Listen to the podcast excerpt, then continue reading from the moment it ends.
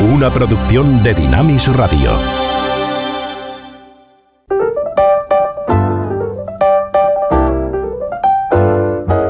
Ruta 66. Un recorrido con José de Segovia por la cultura popular a la luz de los 66 libros que iluminan el camino de la vida.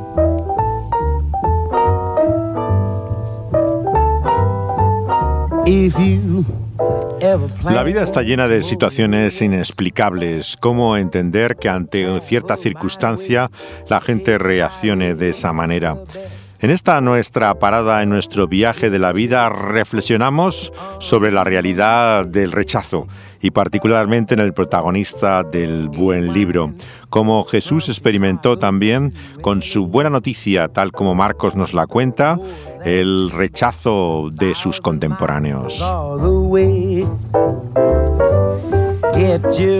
Entramos hoy en el capítulo que lleva el número 6 en este Evangelio según Marcos dejamos una parte del texto en el cual se nos ha hablado de grandes señales de Jesús respecto a la muerte, en el caso de la hija de Jairo, pero también la curación de esta mujer largamente enferma por su simple toque de su manto. Después, además de una gran liberación eh, espiritual de ese hombre que estaba poseído y que se nos describe cómo de esa forma los espíritus que estaban dentro de él entran dentro de aquellos cerdos. Pero nos sorprende una y otra vez eh, la reacción. Pensemos en la gente misma de aquel pueblo. Conocía aquel hombre llamado Legión eh, que no podía controlarse a sí mismo, con esa fuerza que parecía sobrehumana, gritando siempre en medio de la noche en el cementerio, que podían utilizar incluso para sus hijos para meterles miedo, diciéndoles que no se acercaran a él. Y de repente le ven transformado, normal, como si realmente nunca le hubiera pasado nada y en vez de maravillarse de ello, lo que le piden a Jesús es que se marche de aquel lugar. En esa reacción incomprensible de la gente vemos algo del enigma de la conducta humana. Por un lado les preocupan más los cerdos eh, que ese hombre y en segundo lugar vemos que también lo que se temen es que les va a trastornar toda su vida. Igual que ha cambiado a ese hombre puede cambiar a aquel lugar. Y esa es también eh, la sospecha por la que muchos prefieren mantenerse a distancia de él.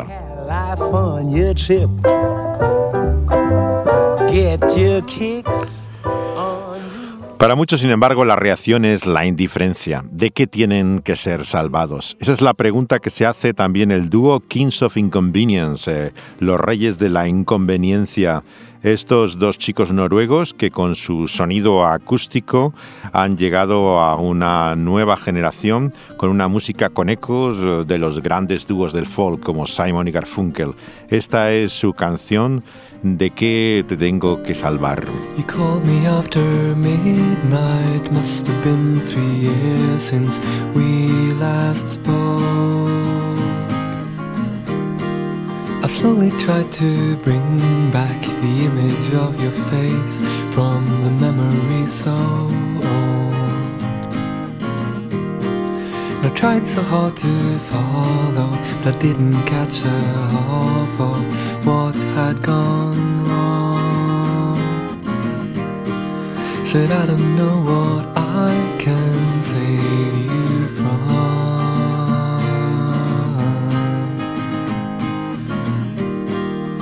I don't know what I can save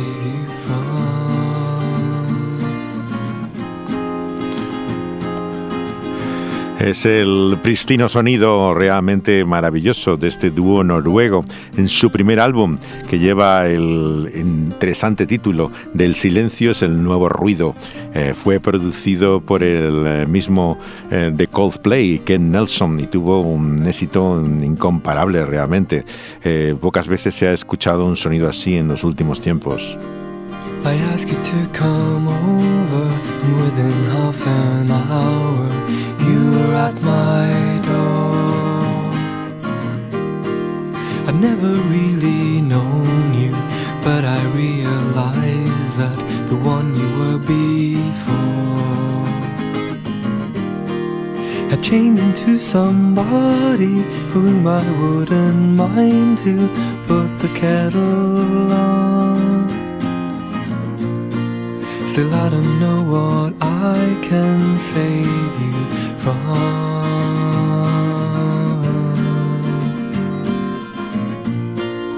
I don't know what I can save you from.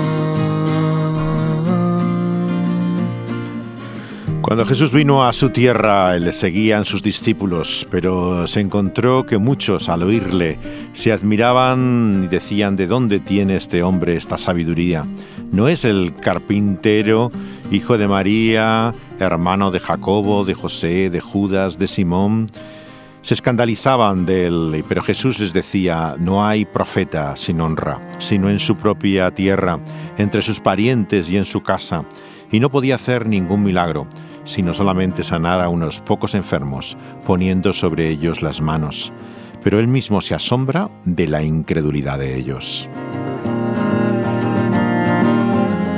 Así también acaba el capítulo anterior, cuando después de recibir el mensaje Jairo de que su hija ha muerto, llegan a su casa y Jesús dice que está dormida. Y la gente prorrumpe en carcajadas, se ríe de él. Y lo triste es que cuando en secreto y privado hace el milagro de resucitar a la niña.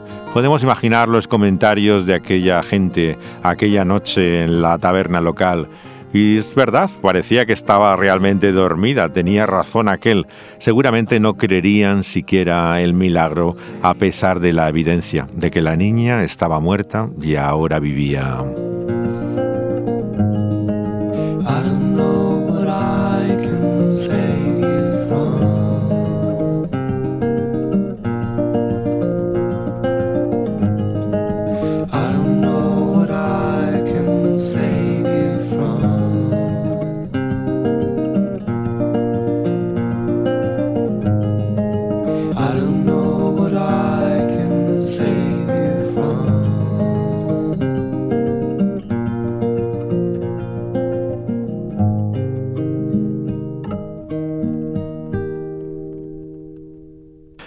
La incredulidad tiene también ese misterio, ¿no? Que lleva una y otra vez a expresarse, también como ocurrió en la experiencia de Lennon. Les Beatles estabas buscando el sentido de su dolor en una terapia llamada la terapia primal o primitiva que hacía Arthur Janoff cuando escribió las canciones de su primer álbum, el que hace con Yoko Ono, Plastic Ono Bounce. y en él vemos que varios de los temas hacen referencia a la religión y particularmente a su rechazo de ella pero ninguno como la canción que lleva el nombre de Dios, en el cual hace un gran listado Lennon de todo aquello en lo que no cree.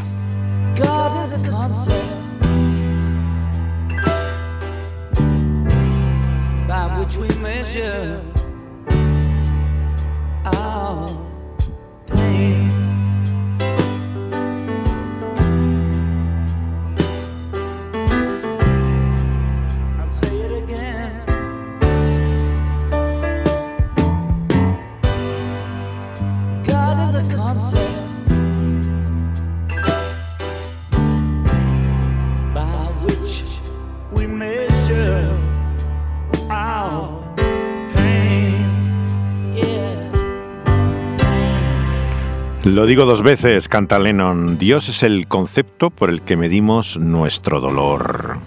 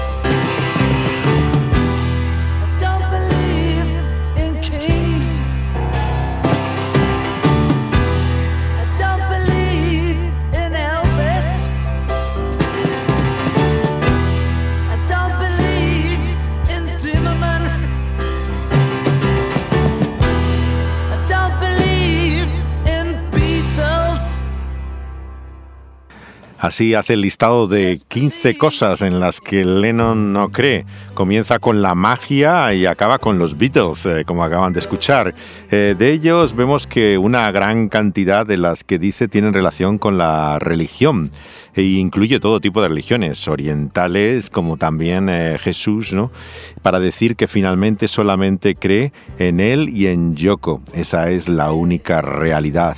El sueño se ha acabado. Arthur Janov, el eh, que estaba haciendo la terapia con ellos, mm, habló con él acerca del tema de la religión, pero no hablando en específico de un credo en particular, pero sí que le explicó que todos se debían al dolor. Y es así como tenemos que entender la canción de Lennon. Es su expresión de dolor sobre todas las cosas que él llama Dios.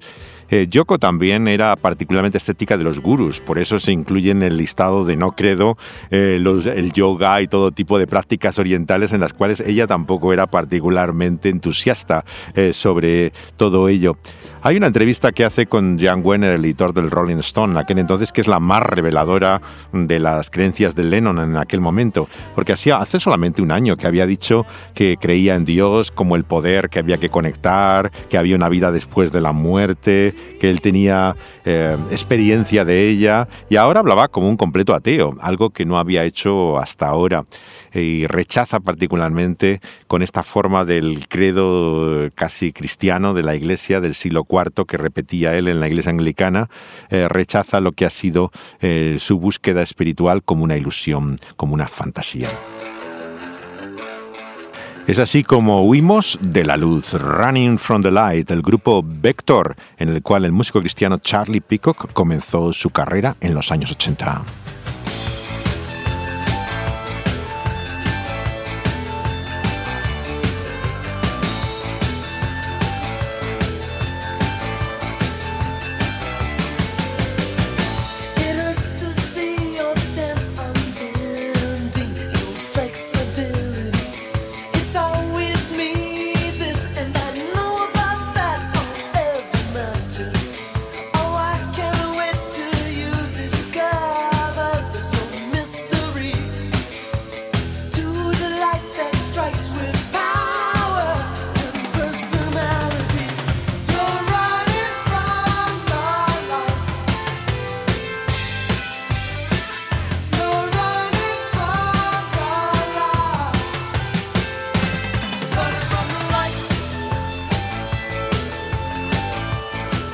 Es el primer álbum de Vector, La virtud del maniquí, que escuché yo en vivo cuando conocí personalmente a Charlie Peacock, probablemente uno de los artistas realmente más geniales cristianos que había desde principios de los años 80. Y comenzaba así su disco con esta declaración de principios, la vida del ser humano sin Dios es una huida, es escapar de la luz.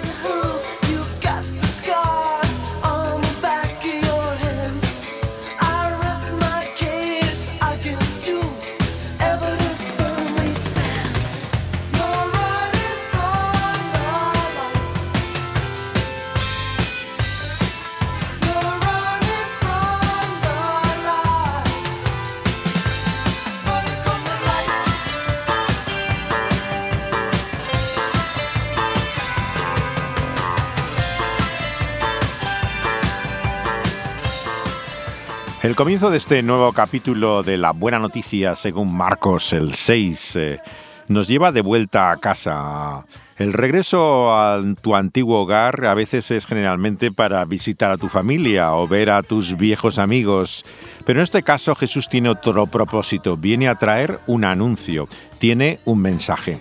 Él ha sido adoptado hasta ahora en la ciudad de Cavernaum porque algunos de sus seguidores tienen allí su base pero ahora está de vuelta a Nazaret, el escenario de su infancia. Y vemos cómo eh, su mensaje en la sinagoga recibe un asombro. Por un lado, por sus palabras, la manera en la que él habla, pero también resentimiento. Dice el versículo 3 que estaban ofendidos por él. Él había hecho milagros en otros lugares, eh, pero no los hizo allí. La gente vemos que pretendía saber mejor que otros quién era Jesús. ¿No es acaso el hijo de María? Indicaban claramente dudas sobre su legitimidad. le despreciaban, le rechazaban, cumpliendo la profecía de Isaías. No podían tolerar que uno de ellos pudiera ser diferente.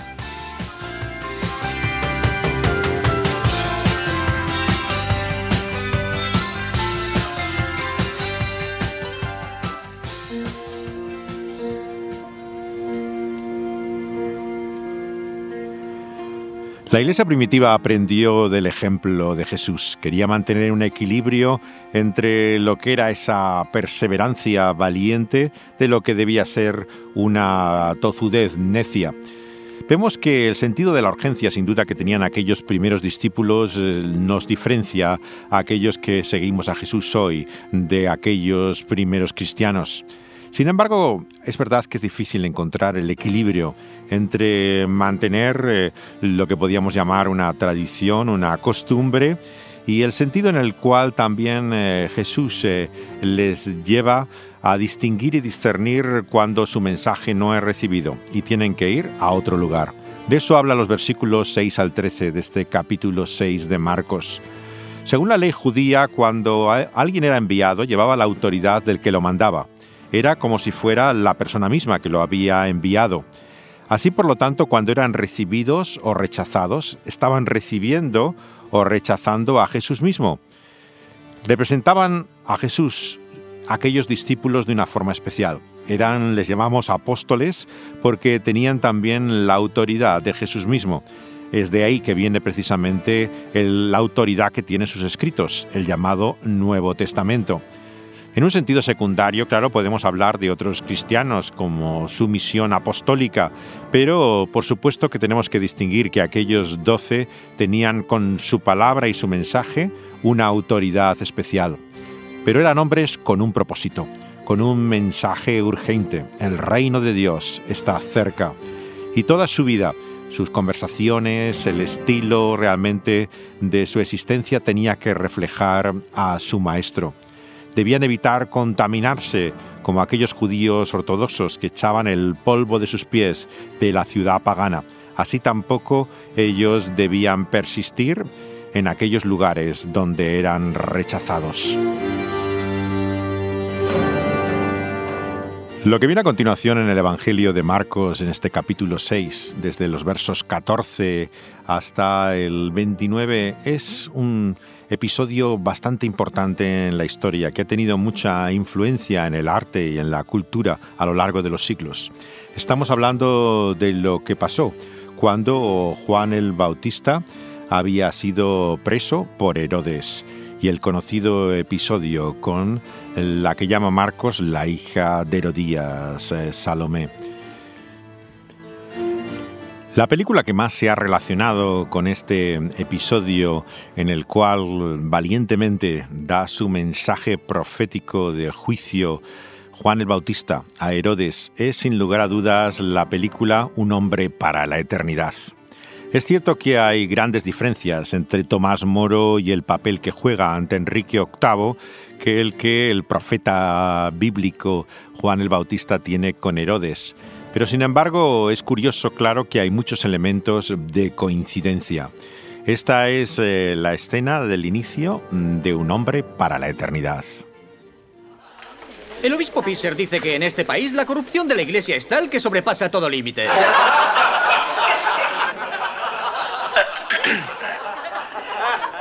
Pero en Utopía eso no puede ser. ¿Por qué? Porque allí los curas son muy santos y por tanto muy escasos. Vamos, no hay que exagerar. En Inglaterra hay algunos curas santos. A ver, decid uno. El hermano James. ese es un bobo. Es del cardenal Wolsey. ¿Qué quiere ese? Que vaya. ¿Cuándo? Ahora. A Hampton Court no llegarás ni a medianoche. Órdenes del rey. Órdenes de la reina. De la señora Ana Bolena, no la reina. Ah, son las órdenes del cardenal. Eso es muy cierto. Y cuando el cardenal llama, todos acudís corriendo de día y de noche. ¿Qué es ese hombre? Un hijo de carnicero. Y un canciller de Inglaterra. ¿Ese es su cargo? ¿Pero qué es él? Yo creo, Excelencia, que cuando un hombre sube tan alto y tan deprisa hay que pensar que su origen fue una equivocación. Eh, al menos esa era la opinión de Aristóteles. Un hijo de carnicero y se le nota. En eso tienes razón, se le nota, lo reconozco.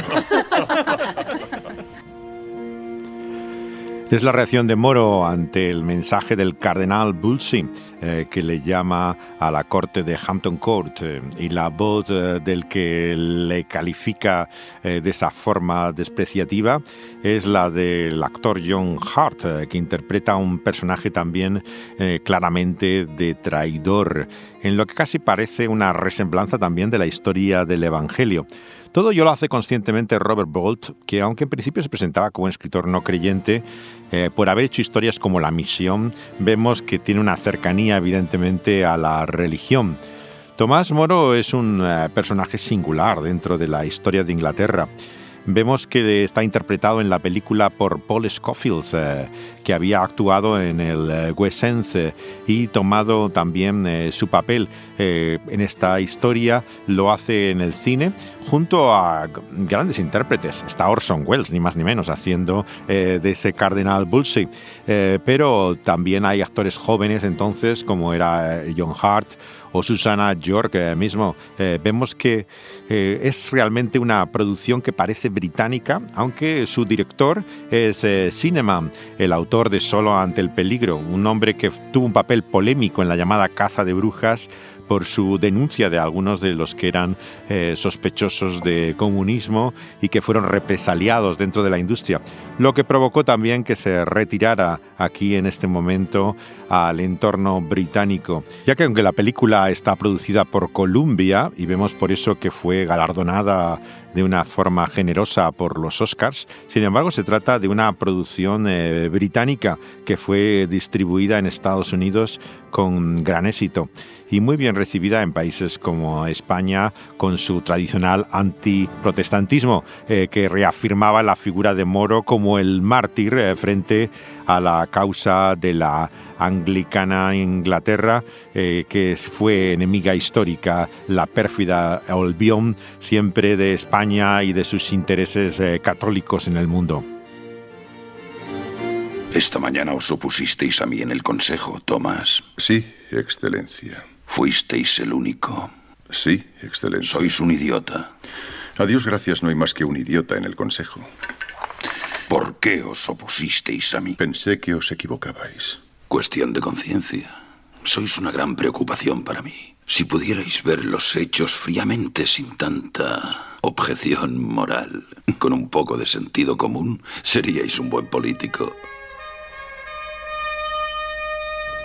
Cuestión de conciencia es el término y la expresión que puede resumir en cierta forma lo que representa esta película galardonada como la mejor en el año 1966 por los Oscars eh, y que narra un episodio que va del año 1529 al 1535. El siglo XVI es la época de Enrique VIII y vemos cómo eh, nos presenta el autor de la utopía, Tomás Moro, fiel a la Iglesia de Roma, frente a la separación que Enrique VIII hace y que muchos atribuyen a su divorcio su deseo de desprenderse también eh, de la que había sido su esposa para casarse con Ana Bolena, en principio por una cuestión de descendencia, pero que eh, tiene tales consecuencias históricas como que es el origen mismo, claro, de la iglesia anglicana. Pero el papel eh, de Moro ha sido relacionado con frecuencia con la figura bíblica mm, de Juan el Bautista, por el valor también con el cual persiste en su posición eh, de rechazo del divorcio de Enrique VIII hasta la misma muerte. Y la película Un hombre para la eternidad eh, nos muestra, por lo tanto, ese desafío que significa la fidelidad a tu propia conciencia. Ha vuelto a revolcarse en el fango. Ha ido a ver a Ana Bolena.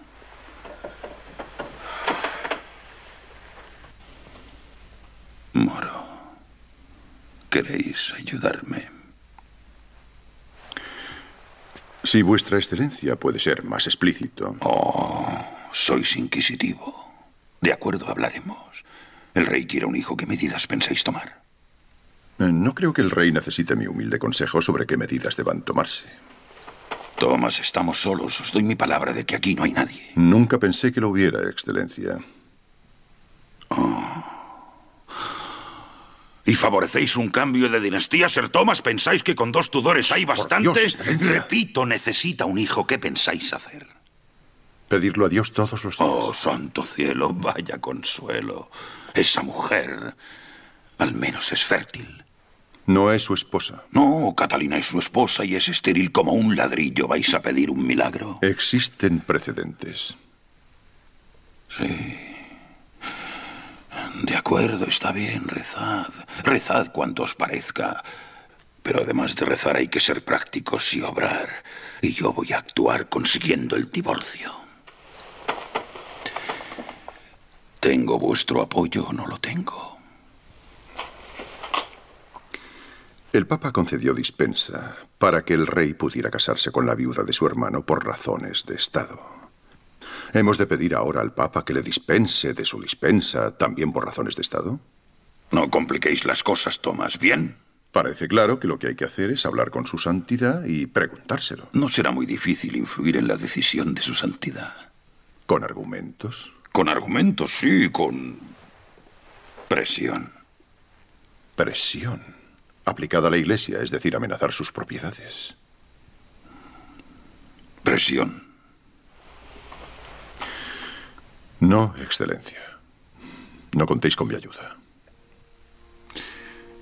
Entonces, buenas noches, señor Moro.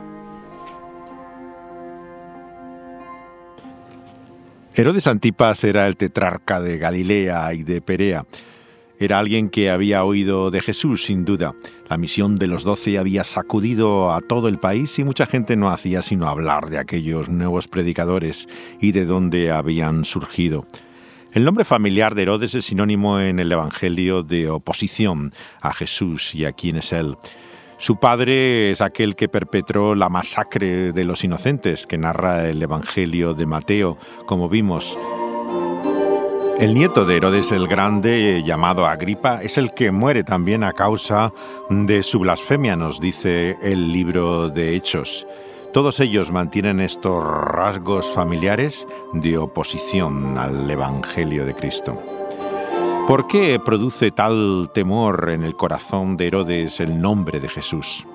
Los rumores acerca de su identidad habían llegado a palacio y los poderes eh, que anunciaban esa era que proféticamente se estaba proclamando eran ya visibles en los milagros y señales que hacía Jesús.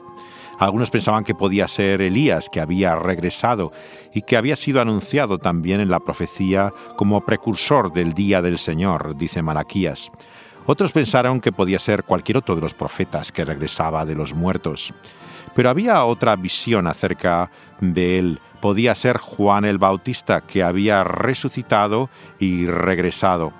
Esa era la convicción privada de Herodes. Pero vemos que no estaba basada en una comprensión espiritual, era una convicción de su conciencia culpable, porque Herodes era el que había pronunciado la muerte de Juan el Bautista. Vemos que lo que en su interior era su mayor pesadilla era que regresara de los muertos. En Jesús vemos que veía lo que podía ser la mayor de las amenazas para su vida y la mayor culpabilidad de su conciencia.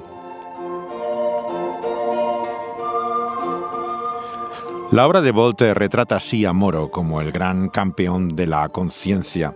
Mucho se ha puesto también en duda por otros muchos historiadores que fuera realmente un defensor de la libertad, eh, ya no digamos de conciencia, sino de religión mismo se le acusa de haber tenido un papel inquisitorial también con algunos de los eh, primeros protestantes que eh, aplazan la reforma y que realizan a su vez un movimiento espiritual. No solamente la Iglesia de Inglaterra es resultado del divorcio de Enrique VIII, sino también del deseo de hombres de la Iglesia de Inglaterra de volver al modelo de las escrituras. Hay una reforma parecida al resto del continente. En esta escena, de hecho, del hombre para la eternidad encontramos también también eh, lo que es el episodio del novio de la hija de Moro, que es claramente protestante, y esta conversación iluminadora ¿no? acerca de la eh, fe que tiene el candidato que se presenta eh, para casarse con su hija. Will quiere casarse conmigo, padre. No puede casarse contigo. Ser Thomas, voy a ejercer la abogacía. Oh, enhorabuena, Roper. Es posible que mi familia no entre en palacio, pero en la ciudad... No tengo nada contra tu familia, Will. Ni contra ti tampoco. Salvo que parece que necesitas un reloj. Puedo comprar un reloj, señor. Roper, la respuesta es no. Y será no mientras tú continúes siendo un hereje. Esa es una palabra que no me gusta, Sir Thomas. No es una palabra agradable ni algo agradable. La iglesia es herética, lo ha demostrado el doctor Lutero a mi satisfacción. Lutero está excomulgado. Por una iglesia herética. Iglesia, es un mercado. La salvación por tantos chelines y el divorcio. Will, no. Yo solo digo lo que sé. No es el lugar indicado. Oh, y tampoco la hora oportuna. Escucha, Will. Hace dos años eras un apasionado católico, ahora eres un apasionado luterano. Esperemos que cuando tu cabeza termine de dar vueltas, tu cara se quede mirando al frente. ¿Has traído caballo? No, he venido andando. Coge uno de los establos y vuelve a tu casa. Anda. ¿Puedo volver? Sí, pronto. ¿Es definitivo? Mientras siga siendo hereje, totalmente.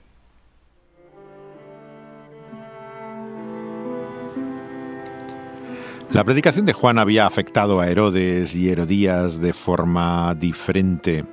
Vemos que hay una conciencia culpable por parte de Herodes que se muestra en un temor auténtico a Juan. Decía el historiador Josefo al hablar de Juan que Herodes pensó que sería mejor matar a Juan para evitar cualquier daño que éste pudiera ocasionar y para no tener que arrepentirse después de haberle perdonado la vida, escribe en sus antigüedades.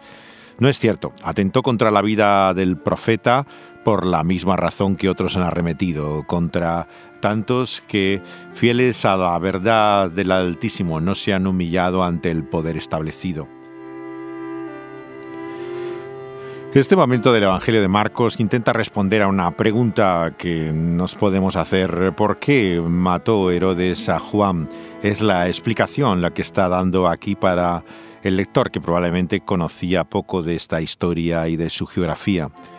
Él había predicado Juan un mensaje de llamada al arrepentimiento. En el caso de Herodes tenía que ver, como en el de Enrique VIII, con su matrimonio a Herodías, que era contrario a la ley divina.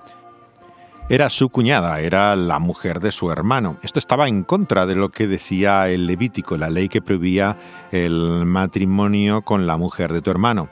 Además, Herodías, como su nombre sugiere, pertenecía a la propia familia de Herodes, era de hecho su sobrina. La ley de Moisés también prevía el matrimonio eh, de, un, de una tía y su sobrino, como vemos en el Levítico con lo cual eh, había en su conciencia también la carga y el peso de alguien conocedor de la ley judía y con temor al juicio que podía traer sobre su conducta, en este caso acerca de su propio matrimonio. Tomás, respecto a la cuestión de mi divorcio, ¿has pensado desde que hablé contigo? Sin cesar. ¿Y ves el camino que puedo seguir? ¿El de repudiar a la reina Catalina, Majestad? Cuando lo pienso veo con claridad que no puedo estar de acuerdo y me esfuerzo en no seguir pensando. Perdonadme, Majestad. Entonces no has pensado suficiente. Lilas. Las tenemos en Hampton. Aunque no tan hermosas como estas. Ah, estoy en un excelente estado de ánimo. Tomás, has de considerar que mi alma corre peligro. El mío no era un matrimonio. He vivido en incesto con la viuda de mi hermano. Levítico. No descubrirás la desnudez de la mujer de tu hermano. Levítico, capítulo 18, versículo 16. Sí, Majestad, pero el deuteronomio... El deuteronomio es ambiguo. Señor, yo no soy quien para mezclarme en estos asuntos. Opino que ha de consultarse a la Santa Sede. Oh, Tomás, Tomás, Tomás. Es que alguien necesita un papa para saber que ha pecado. Cometí un pecado. Dios me castigó. No tengo un hijo. Todos los que ella me ha dado murieron al nacer o a la edad de un mes. Jamás vi tan clara y helada la mano de Dios. Es mi deber repudiar a la reina, y ni todos los papas juntos hasta San Pedro impedirán que lo cumpla. ¿Cómo es que no puedes verlo? Todo el mundo lo ve. Entonces, ¿por qué razón solicitáis mi pobre apoyo? Porque eres honrado. Y lo que es más importante, se sabe que lo eres. Hay algunos como Norfolk que me siguen porque llevo corona. Otros como Cromwell me siguen porque son chacales de dientes afilados y yo soy su tigre. Y hay una masa que me sigue porque sigue a cualquier cosa que se mueva. Tú, en cambio. Lamento hasta qué punto debo desagradar a vuestra majestad. No, Thomas. Respeto tu sinceridad. Pero el respeto es como agua en el desierto.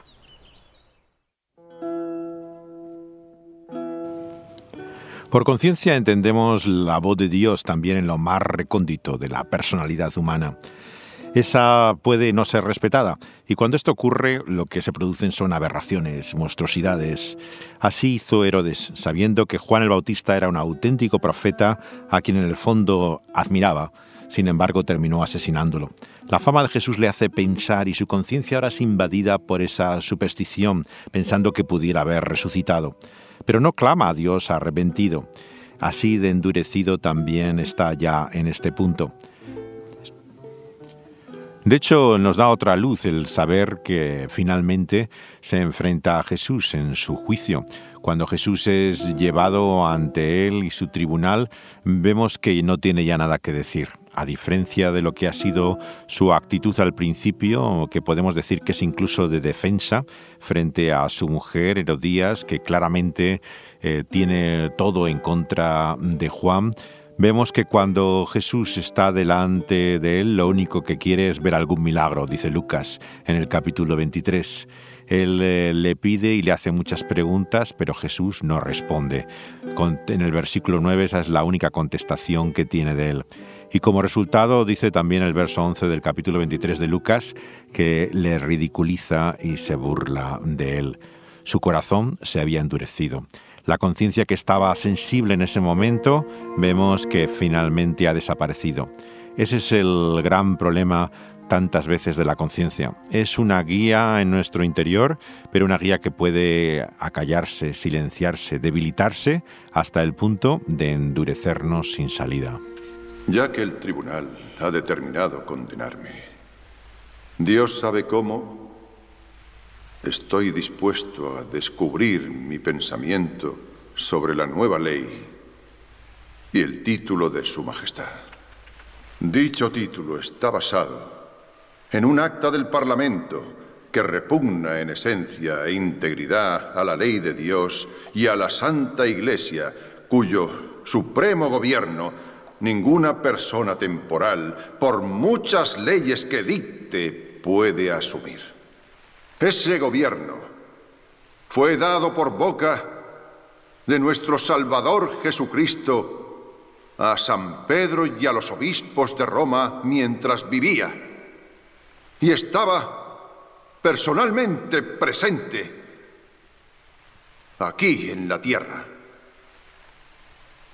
Es, por tanto, insuficiente una ley que obligue a los cristianos a desobedecerle y más aún, la inmunidad de la Iglesia está prometida tanto en la Carta Magna como en el juramento de coronación del Rey. Finalmente es presentado en juicio Tomás Moro y permanece en silencio hasta ser condenado por traición a base del testimonio del perjuro del personaje de Richard Rich que hace el joven John Hart entonces, informado de que Rich ha sido promovido a fiscal general de Gales, no tiene nada que perder una vez condenado. Moro denuncia la naturaleza ilegal de lo que el rey ha hecho, cita la base bíblica, la autoridad del papado y más tarde declara que la inmunidad de la Iglesia respecto del Estado está garantizada por la Carta Magna, como en el juramento de la coronación del rey. Y entonces empiezan los gritos de protesta y Moro es condenado a muerte. Ahí es llevado a la Torre de Londres, donde todavía se puede ver el lugar de su ejecución. La cabeza de Thomas Moro fue clavada en una pica junto a la puerta de los traidores y allí permaneció un mes. Luego su hija Margaret la retiró y la conservó hasta su muerte. Cromwell fue degollado por alta traición cinco años después de Moro. El arzobispo murió en la hoguera. El duque de Norfolk iba a ser ejecutado por alta traición, pero el rey murió de sífilis la noche antes. Richard Rich llegó a ser canciller de Inglaterra y murió en su propio lecho. Esta es la canción que hizo sobre Juan el Bautista el cantautor de folk británico John Martin, juntamente con quien fue su esposa entonces, Beverly, desde finales de los años 60 hasta finales de los 70. And this is my friend Salome.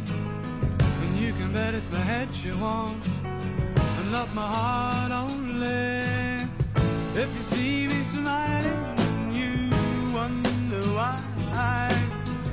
You can bet it's a private joke between her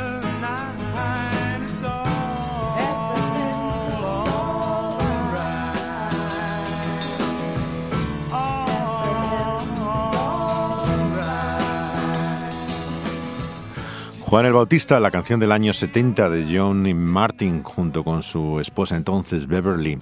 Como Juan, eh, la mujer de Herodes, Herodías, conocía sus debilidades mejor que él mismo. No solamente Herodes era un adúltero, él estaba lleno de orgullo.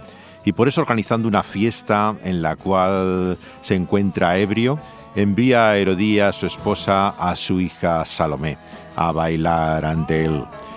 Él, en medio de la sensualidad del momento y eh, totalmente eh, llevado por su pasión, le promete que dará cualquier cosa por ella. Y entonces viene la conocida petición eh, de Salomé, la cabeza de Juan el Bautista.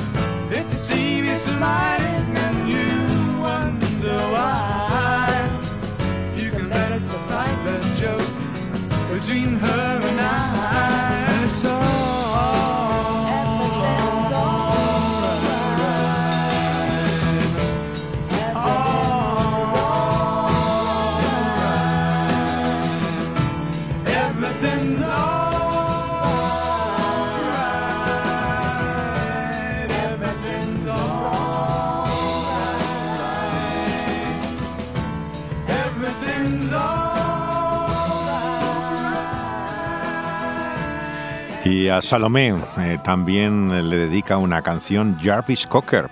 Este otro músico británico pertenece a otra generación, pero eh, ha sido famoso particularmente por su eh, parte fundadora, constituyente en textos y en música de la banda Pulp. Él eh, inició una carrera en solitario realmente interesante y con el músico Shilly González hizo en el año 2017 esta canción a Salomé. I seem to have lost my head over you. Now see it rolling on the ground beside your feet. So shake your tambourine. Maybe it will cast out this wicked dream that took root in my heart whilst I was just wandering about. Then bang, my head was gone. But hey, good looking, haven't I seen you somewhere? Salome. The viewing figures went through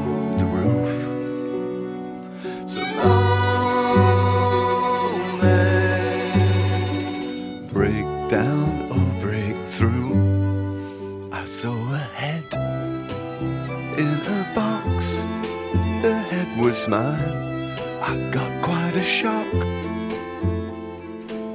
I dropped it and then they reboxed it. I saw a crowd out in the street. My money box kept them sweet. They made it turn a pretty profit. You shook your tambourine above it. So long,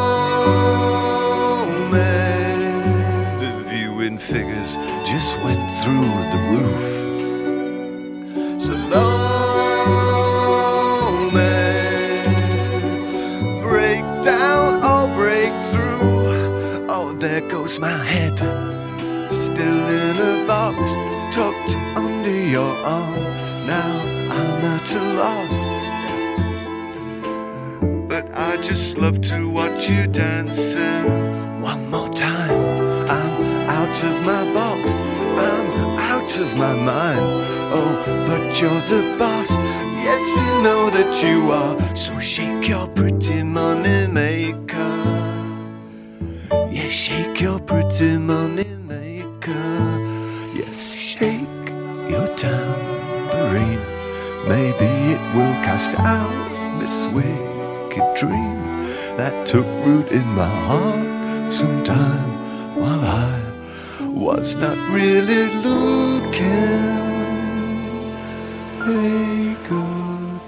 Maravillosa la canción de Jarvis Cocker sobre Salomé, que es también literalmente la historia del Evangelio y lo que ocurrió cuando pidió la cabeza del profeta de Juan el Bautista. ¿Por qué se la concede? Herodes se ve atrapado. La gente ha visto lo que ha dicho y él no puede volverse atrás. Salomé lo sabe, Herodías lo sabe y hasta Herodes mismo lo sabe. No tiene ninguna salida ha optado por el camino mm, de esta cruel decisión. Este es el título de la canción de Brief of Sprout eh, eh, que se llama así precisamente Cruel. Cruel is the gospel that sets us all free, then takes you away from me. There is no Chicago urban blues more heartfelt than my lament for you. I'm a little liberal guy, too cool for the macho ache, with a secret tooth for the cherry on the cake, with a pious smile, a smile that changes what I say, while I waste my time in regretting that the days went from perfect to just okay. Lordy, what would I do? Don't call me possessive, but God, if he's smooching with you. As a jealous boy root, the world should be free, but don't you go following suit. My heart is aligned, it couldn't be neutral, couldn't be that way inclined. It's hard to defend, ba ba ba ba ba ba, these feelings, my tuppence up friend. It's cruel, ba ba ba ba ba ba ba ba ba ba ba ba ba. It's cruel, Cruel es el Evangelio que nos libera y entonces te aleja de mí, dice la eh, sorprendente canción del dúo británico Prefab Sprout.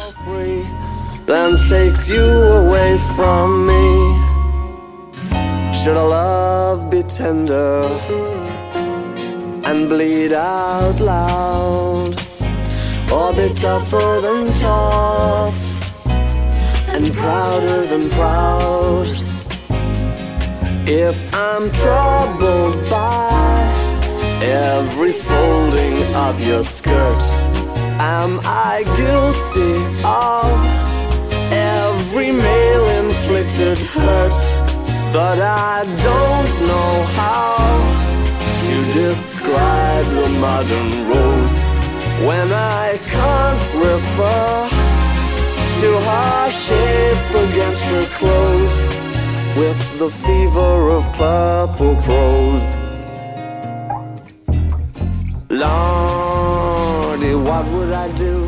¿Por qué es cruel el Evangelio, como dice la canción de Sprout, y nos puede alejar?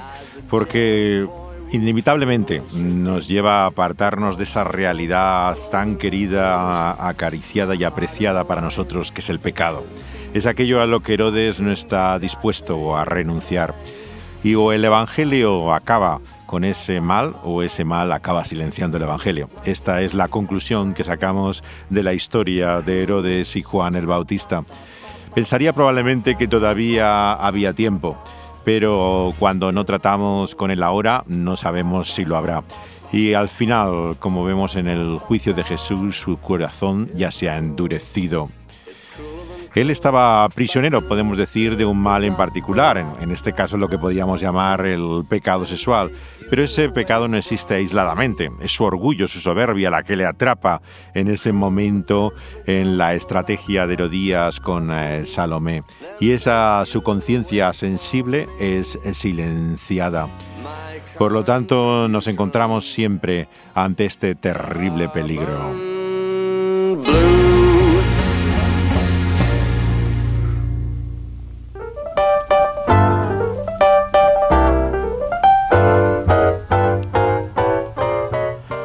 Es la necesidad del arrepentimiento, algo que también aprendemos en el Evangelio, que es una obra sobrenatural, un milagro, el mayor que podamos encontrar en la tierra.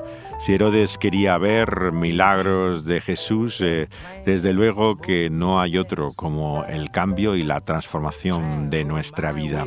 Seguiremos pensando en ello y en el poder de Jesús para hacerlo, para cambiar nuestra vida y transformar este mundo. Y esto será en nuestra próxima parada en Ruta 66.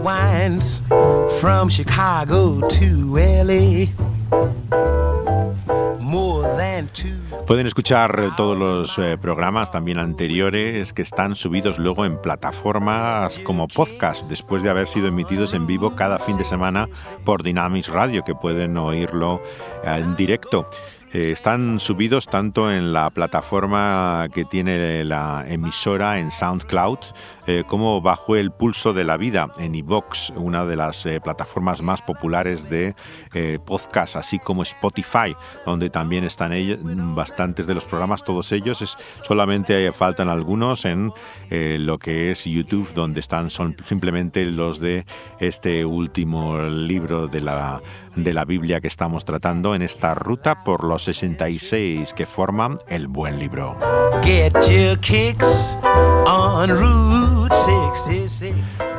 Dani Panduro está cuidando el sonido de estos programas y José de Segovia comentándoles y trayendo estos argumentos basados en el libro de los libros.